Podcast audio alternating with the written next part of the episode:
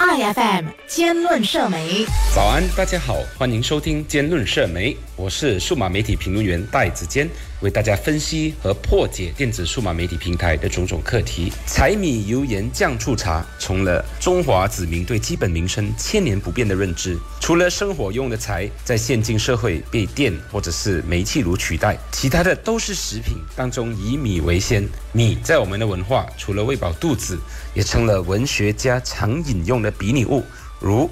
生米煮成熟饭，为五斗米折腰，巧妇难为无米之炊等等。这几个星期，相信大家在社交媒体都不但刷到相关全世界米价暴涨的内容，有些人则认为呢，马来西亚的米价格是属于受控制的物品，所以不需要担心米会起价。就是因为我们国家的米属于价格管控物品，所以当全世界的米都起价了，我们就会面对另一类型的问题，也就是米供应不足而断货。为什么会断货呢？首先，让我们先来看一看所谓的大趋势。今年七月份开始，全球的米价开始走高。联合国粮食组织认为，主要是因为印度七月份宣布了大米的出口禁令，在季节性供应紧张和亚洲采购这双重因素之下，进一步对价格造成上行压力。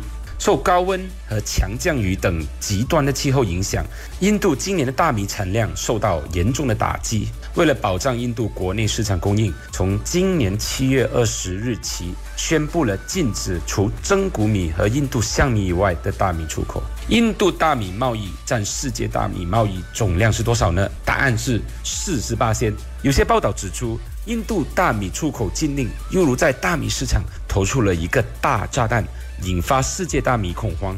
加之很多商人会利用此机会牟利，进一步推高了大米的价格。马来西亚境内的食用米几乎有三十八先是进口的。我国进口的大米多数来自泰国、越南、印度和巴基斯坦。尽管印度不是我们进口大米的最大国，但因为全世界大米价格暴涨，导致我们国家也难逃一劫。诶，不是有价格管控吗？难逃什么劫呢？月头，马来西亚大米单一的进口商 Bernas 正式提高进口大米价格的。Bernas 宣布了，从今年九月一日起，进口大米的价格将从每吨两千三百五十令吉增加到每吨三千两百令吉，其幅度为三十六八千。这一价格上涨是基于多方面的因素，包括货币汇率的贬值、高盈余成本，以及刚才提及的印度自七月起宣布的白米出口禁令所带来的影响。这个举动呢，往往会造成本地本来习惯或者惯性使用进口米的国民，或者是餐饮业者呢，改用本土津贴米。导致津贴便宜米的需求大幅度提高，有些商家更是不惜一次过购买七千公斤的津贴米来囤货，以防止津贴米的价格有所调动。这一类型被政策所促使的需求提升，往往会造成大米供应链失衡，而间接造成大米供应短缺。为了防止我国大米供应短缺现象持续，政府也实行了所谓的每一个国民只能购买总共一百公斤津贴米的限制。根据农业和食品安全部的消息，政府自八月以来也一直在对商业模仿和批发商进行检查。当然，每一次管控价格物品和市场价格悬殊扩大之际，就会促使奸商开始行动，大量以低价囤货，然后把这些受管控的今天米呢，在比市场价格稍微低的售价卖给没有价格管控的国家买主，从中获取丰厚的利润。那么，身为奉公守法的国民，我们应该怎么办呢？第一，绝对不能大量囤米。